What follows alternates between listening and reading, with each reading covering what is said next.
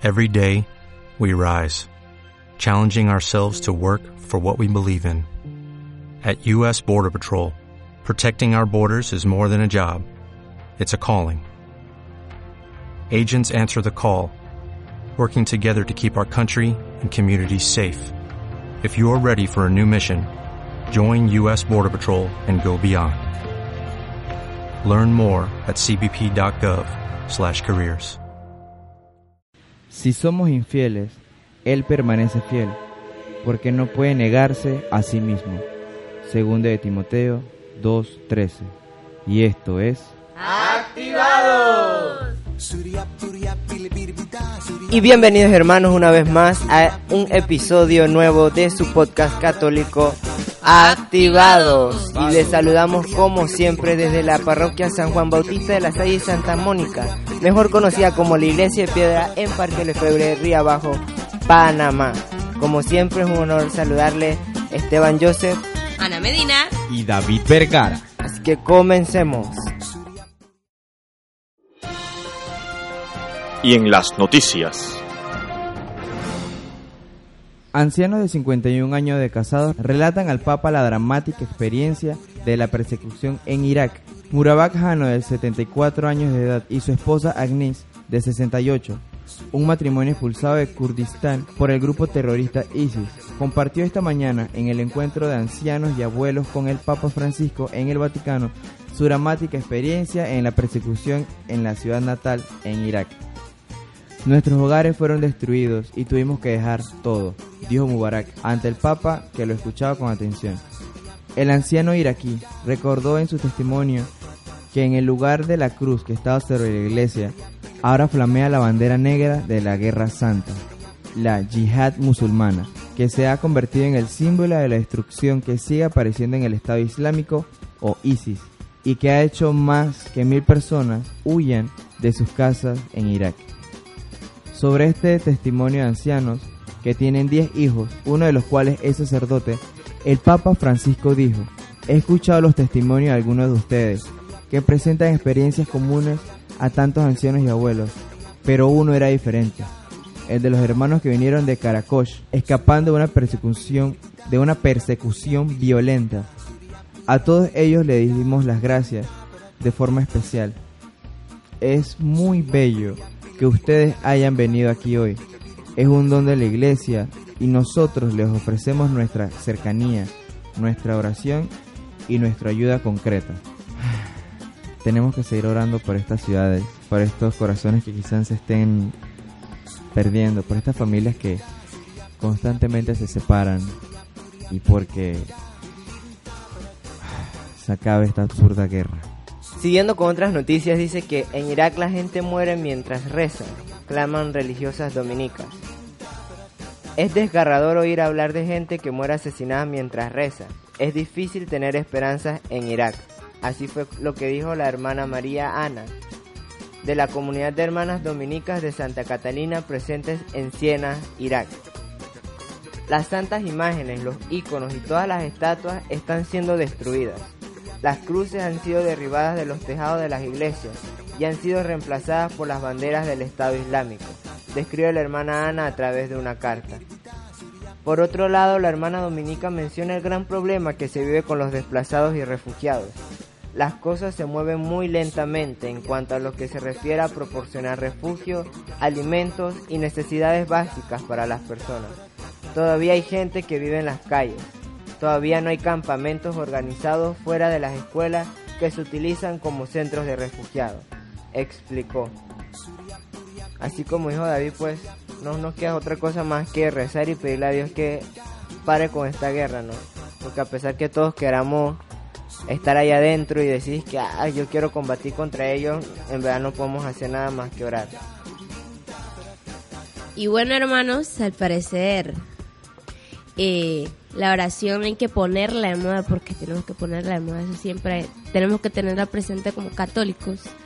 Y como otra noticia acá nos dice, el Papa pide rezar por el sínodo de la familia. Así que que dejar de orar muchachos. Y dice así la noticia.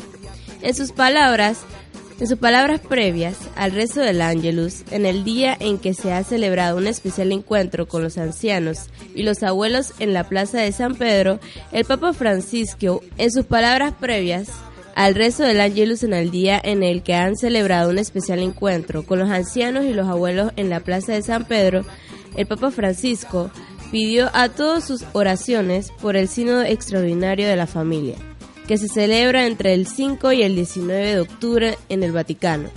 A continuación y gracias a Radio Vaticana, las palabras del Santo Padre antes del Angelus de este 28 de septiembre, en el que el Papa ha pedido rezar especialmente por el sínodo de la familia.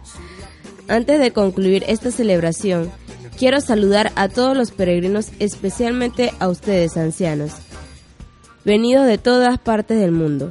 Dirijo un cordial saludo a los participantes en el encuentro de peregrinación Cantar la Fe, organizado con motivo del trigésimo aniversario del coro de las diócesis de, Roma.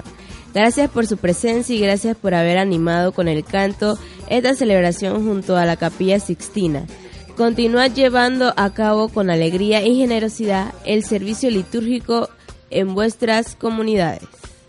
Así que, hermanos, al parecer tenemos que seguir orando por muchas cosas que pasan alrededor de nuestro mundo y una de las tantas cosas que por las que hay que orar es por las familias para que eh, sigan creciendo y, se fortalezcan en Cristo que es nuestra roca y bueno señores a orar. Y así como Insana, además de orar también podemos hacer el rosario Podemos unirnos en cadena y todas las tardes hacer la coronilla y el rosario y pues eso pues, unirnos en oración, que es lo único que tenemos como instrumento como cristianos. Y esto así entonces todo por hoy en las noticias de la semana y seguimos con nuestro segmento del tema central, catolizándote. Y buenas hermanos, aquí una vez más en su segmento, catolizándote. Esta vez terminando de complementar lo que fue el tema anterior, que fue un testimonio sobre el matrimonio de Laia Jaira, catequistas, amigos de muchas personas de esta comunidad. Y bueno, para comenzar, una de las preguntas que muchos jóvenes hicieron fue, ¿para qué ha hecho Dios al hombre y a la mujer el uno para el otro? Dios ha hecho al hombre y a la mujer el uno para el otro para que ya no sean dos, sino una sola carne. Mateo 19, 6. Esta es la forma en que deben vivir el amor, ser fecundos y así convertirse en signo del Dios mismo, que no es otra cosa que el amor desbordante. Esta parte es importante porque pues en el mundo se están presentando muchas otras cosas que pues en oración pueden ser más efectivas. Pero cuando hablamos del matrimonio de un hombre y una mujer, se habla se abre una gran puerta, porque además de ser una sola carne, como dice Mateo, eh, tienden y comienzan a ser otras personas. ¿En qué sentido? Comienzan a, vivir más tiempo juntos, a convivir, a abrir el espacio a hijos, a abrir espacio en un futuro a nietos y ser ya una primera comunidad, dejando a la que fue su primera para ser ellos una primera comunidad. Y bueno muchachos, ¿cómo podemos hacer si en algún momento de nuestra vida nos toque? Qué, qué difícil, de verdad. Que lleguemos al punto del matrimonio, pero la pareja que esté con nosotros sea atea o no católica. ¿Qué podemos hacer? Porque por lo menos en muchos casos las personas cuando tienen este, este problema, lo más sencillo para ellos es dejar su religión, alguno de los dos, y casarse. Pero, o sea, ustedes se imaginan dejar esa fe que ustedes han vivido por tantos años y que es la verdadera por algo que no saben si puede durar o no. Pero bueno, vamos a decir qué es lo que dice el Yucat al respecto. Dice, en este caso, para las celebraciones del matrimonio hay que solicitar un permiso expreso de la autoridad eclesiástica, porque el matrimonio llamado mixto entre católicos y no bautizados, no católicos, exige por ambas partes una fidelidad especial a Cristo, de forma que el escándalo aún sin remedio de la separación de los cristianos, no se continúe en pequeño y lleve quizás incluso al abandono de la práctica religiosa. O sea que, imagínense tener que dejar su fe, que no debería ser lo correcto, porque lo que estamos llamando, estamos llamados cada uno de nosotros es como que enseñarle a esa pareja que tú vas a vivir por toda una vida con tus hijos es el verdadero amor de Cristo para que se una a ti y vivan una sola fe y una sola familia, un solo corazón y toda la cosa. Ahora, ¿puede casarse un católico con alguien de otra religión? Esto, esto pasa muy seguido porque, por ejemplo, eh, Esteban, que conozco una muchacha en la universidad porque estudia medicina, que se maltrata igual que él con los libros y demás. Pero resulta que la muchacha es algo así, que bien fuera lo común. Eh, Budista. budista. que sea budista. Pues van a haber cosas, van a haber conflictos y van a haber muchas cosas que quizás no, no, no cuajen. El Yucat nos dice, para los católicos puede ser difícil, para la propia fe y para los futuros hijos casarse y vivir con una pareja que pertenece a otra religión. Por responsabilidad ante los fieles, la Iglesia Católica ha establecido el impedimento de contraer matrimonio con disparidad de culto. Matrimonio con disparidad de culto. Por eso, el matrimonio de este tipo solo puede concretarse válidamente si antes del enlace se puede tener la dispensa, este impedimento en el matrimonio no sacramental. Es el matrimonio civil. Ahora, una pregunta que surge en muchos matrimonios o muchas muchas relaciones ya de personas que se han casado, que han cumplido su sacramento, es si pueden separarse cuando están peleados. Pues porque sí es cierto de que muchas veces un matrimonio, pues la mujer se entera que al hombre le gusta dejar los calzoncillos en el sofá, o el esposo se entera que ella se pone demasiadas cremas en la noche, cosas de ese tipo. Entonces, nos dice Yucat, la iglesia tiene un gran respeto ante la capacidad que tiene una persona para mantener una promesa y para comprometerse en fidelidad para toda la vida. Ella le toma la palabra. Cualquier matrimonio puede correr peligro a causa de alguna crisis. El diálogo, la oración en común, a veces también la ayuda especializada, pueden ayudar a salir de la crisis. Y en especial, el recuerdo de todo que en todo matrimonio sacramental hay un tercero en la unión, Cristo, puede encender de nuevo la esperanza. Pero a quien su matrimonio se ha vuelto insoportable, o a quien expuesto a la violencia física y psicológica, le está permitido separarse. Esto se denomina una separación de mesa y cama, que debe ser comunicada a la iglesia. Aunque en estos casos se ha roto la convivencia, el matrimonio sigue siendo válido. Ciertamente, también hay casos de crisis de un matrimonio. Se debe atribuir en último término a que uno de los cónyuges o ambos no eran capaces de contraer matrimonio en el momento del enlace o no aportaban una voluntad plena al contraerlo. Entonces el matrimonio es inválido en el sentido jurídico. En estos casos se puede instruir un proceso de nulidad ante los tribunales eclesiásticos.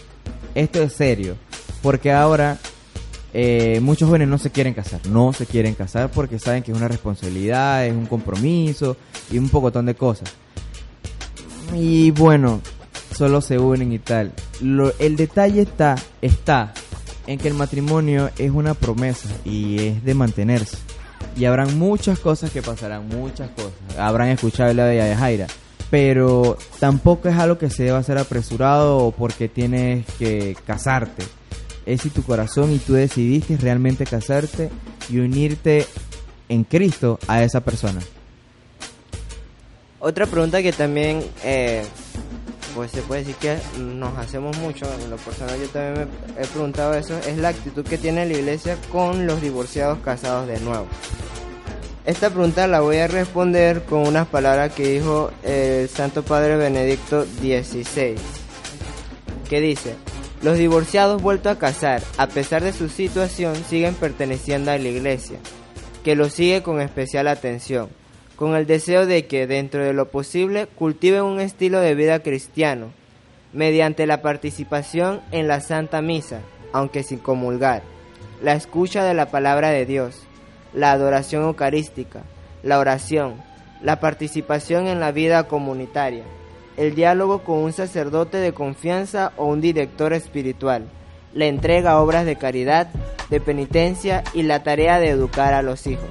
La primera actitud bueno que tiene la Iglesia Católica es que los divorciados que se casan de nuevo, como así dijo el Santo Padre, no pueden volver a comulgar. Esto es porque eh, aquí dice que no la Eucaristía, recordemos que habla sobre el irrevocable amor que tiene Dios hacia nosotros. Entonces, una persona que se ha divorciado significa que el amor de Dios no prosperó dentro de esa unión entre dos personas. Y además que dice lo contradictorio a lo que Jesús dijo de las exigencias de Jesús respecto a la unión matrimonial.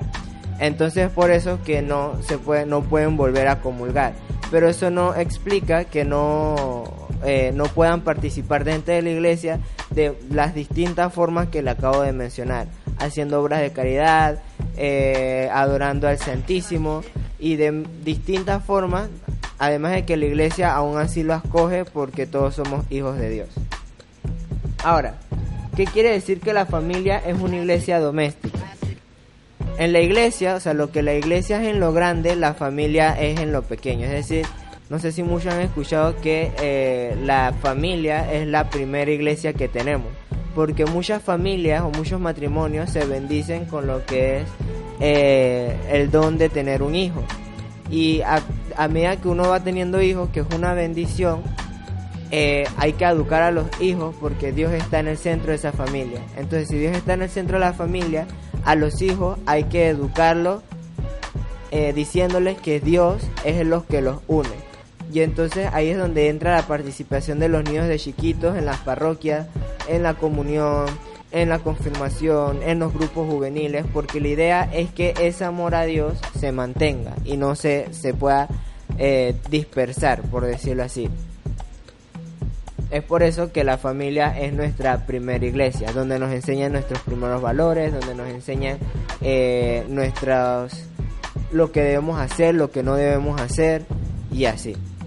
Y bueno, ya como ya hemos hablado, o sea, de todos los temas así en específico del matrimonio, vamos a hablar sobre cuatro cuatro puntos, no, sí, cuatro puntos esenciales del matrimonio cristiano.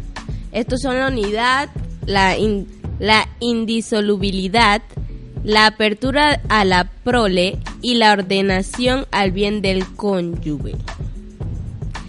La unidad ¿Qué es la unidad? Pues la unidad en el matrimonio es la alianza que realiza según su esencia la unidad corporal, psíquica y, el, y la espiritual entre un hombre y una mujer. La indosolubilidad el matrimonio es válido hasta que la muerte los separe. Así que no hay nadie en este mundo que pueda separar lo que Dios ha unido.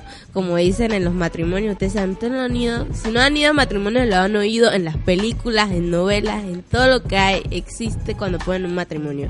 Que eso lo recalca muy bien. Y la apertura a la prole indica que todo matrimonio debe estar abierto a los hijos y la ordenación al bien del cónyuge.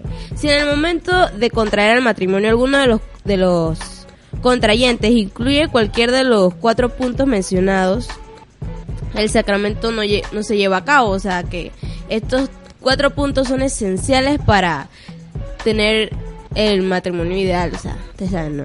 Pero son los cuatro puntos que, que ya la iglesia nos invita a que vivamos en comunidad con nuestra familia.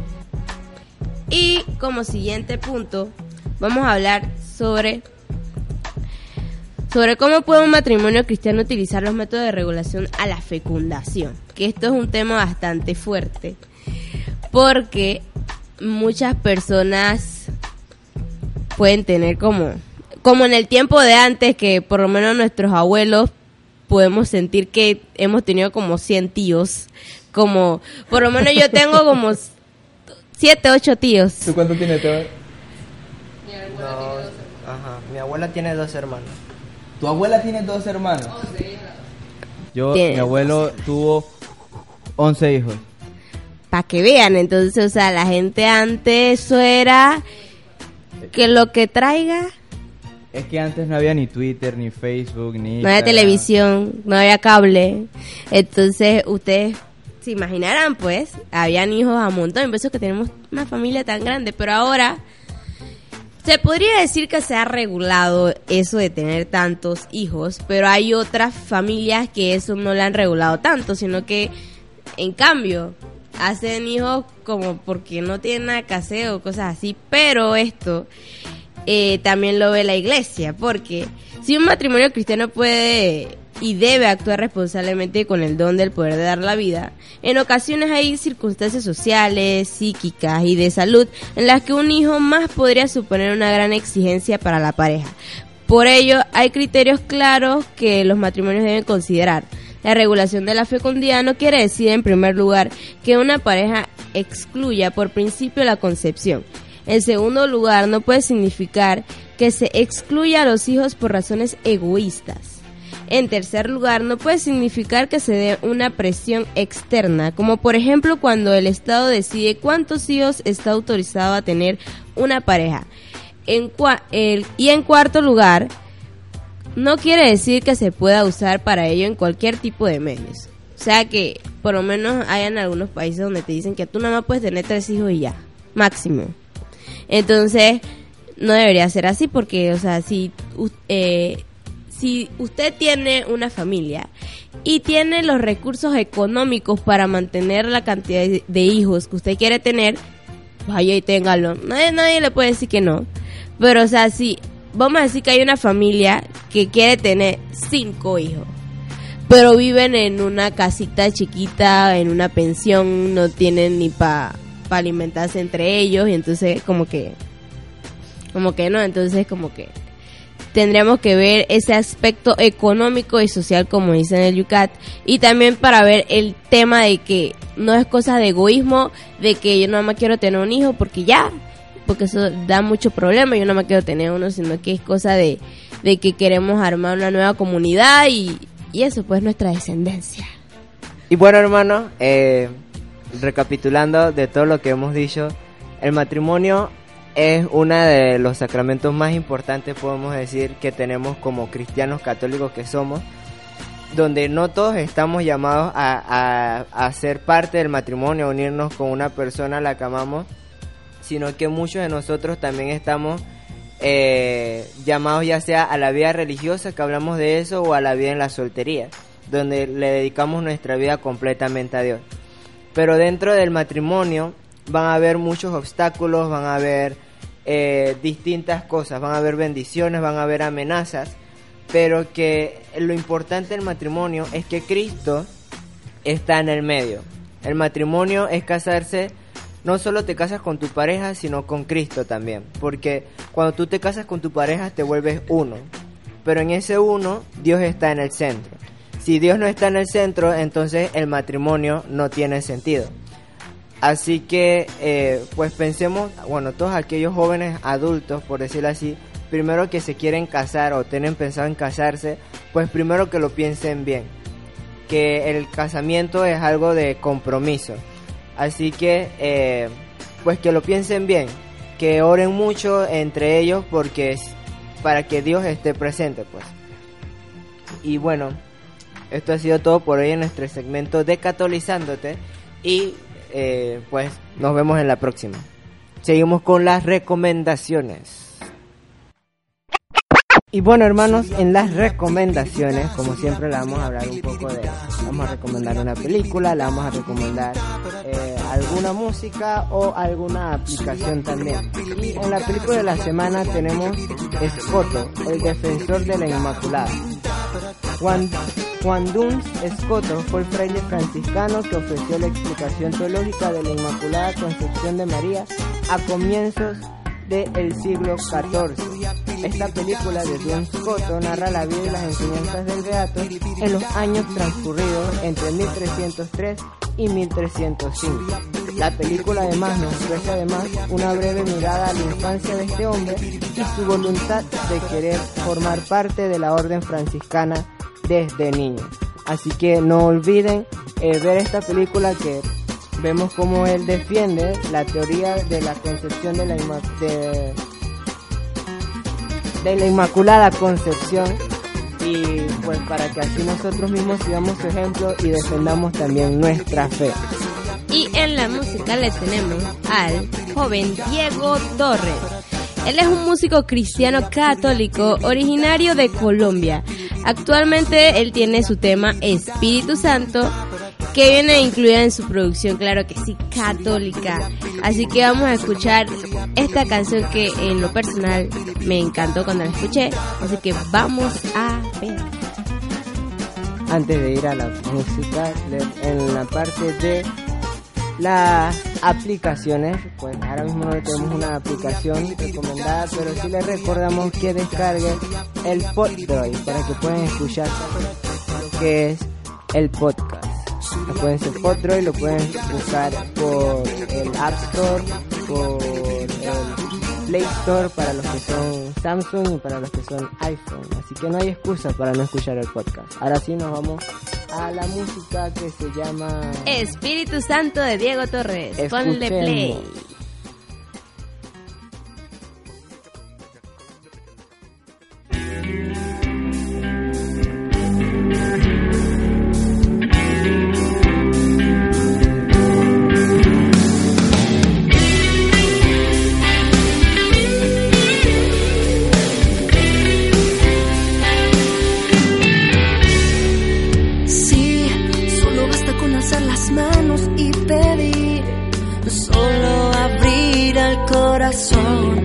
Disponerse a su acción. Ya lo siento, está aquí. Está sanando y liberando, de su gracia derramando.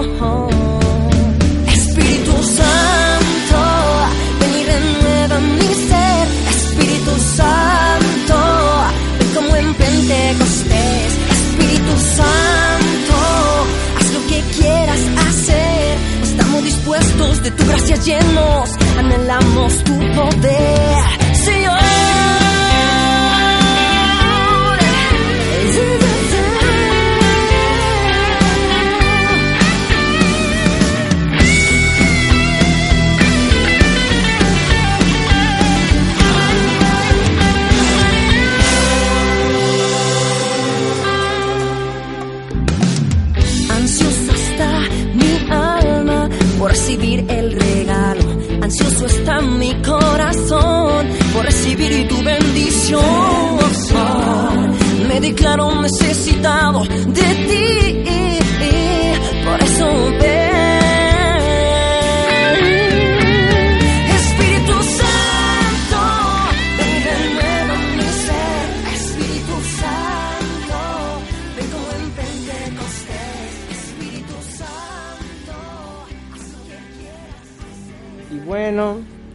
Llegó la parte que a nadie nos gusta, Ah, pues la despedida. qué Eh, bárbaros. Espero que le haya gustado el episodio del día de hoy acerca de esta segunda parte del matrimonio. Igual esperemos que le haya gustado. Pues para escuchar este tienen que haber escuchado el anterior, el testimonio de nuestros hermanos Eladio y Yajaira. Y si no lo ha escuchado, búsquelo en nuestro iPod. Exacto. Y póngale play, play, play, play. Pues antes de despedirnos, pues queremos mandar saludos. Queremos mandar saludos, eh, pues, a todos los hermanos de Dominicana, a todos los hermanos de Guatemala, a todos los sacerdotes que están en la Orden Agustina Recoleta, igualmente a todos los que nos escuchan, a ti hermano que tú nos escuchas en cualquier parte del mundo. Y también queremos enviarle un saludo al padre Valerio y al padre Martín. Que estuvieron por acá. Oigan, un saludo para ellos, ojalá que nos visiten pronto. Y bueno, también les tenemos una sorpresa por ahí que pronto se enterarán. Tienen que darnos like a nuestra página en Facebook como Activa 2, el número 2. Y van a ver un video que vamos a estar subiendo donde aparecen estos dos sacerdotes que nos han visitado, uno desde República Dominicana y el otro desde España. Así que vamos a subirles este videito, súbanlo. Eh, estén pendientes porque es una sorpresa el tema, así que estén pendientes. Un saludo para ellos y... Y también, entonces recuerde, como así mismo dijo Ana, visitarnos nuestra página de Facebook y darle like. También recuerden que pueden escuchar el, este podcast, este episodio mediante el iVox, que va a estar en el link cuando lo subamos a Facebook. Igualmente lo pueden escuchar por iTunes o por el Poddroid. Así que no hay excusa para que no digan que no lo han escuchado. Así que... Óyeme, antes, antes de, de irnos, un saludo para Sam. Sam, estamos aquí contigo. Yo sé que estás escuchando nuestro podcast, así que ánimo. Y bueno, ya yo- para... Yo, quiero mandarle un saludo a nuestro hermano Jairo y Saribet. Ay, claro que sí, que, que se acaban de casar. acaban, ahora que estamos hablando de esto del matrimonio, ellos acaban de decirle sí al Señor en esa vida matrimonial, así que que el Señor los siga bendiciendo mucho hoy y siempre. Así que ya para despedirnos, eh, acuérdense de dejarnos sus comentarios constructivos, nada de cyberbullying, señores, por favor, necesitamos esos comentarios para crecer más con ustedes y hacerles el programa que es para ustedes y para el Señor. Así es, y entonces ahora sí, esto ha sido todo por hoy. Recuerda que Dios te ama, hermano, Dios te ama y te bendice el día de hoy. Y esto ha sido todo en ¡Ac! ti ¡Va! dos. Chao.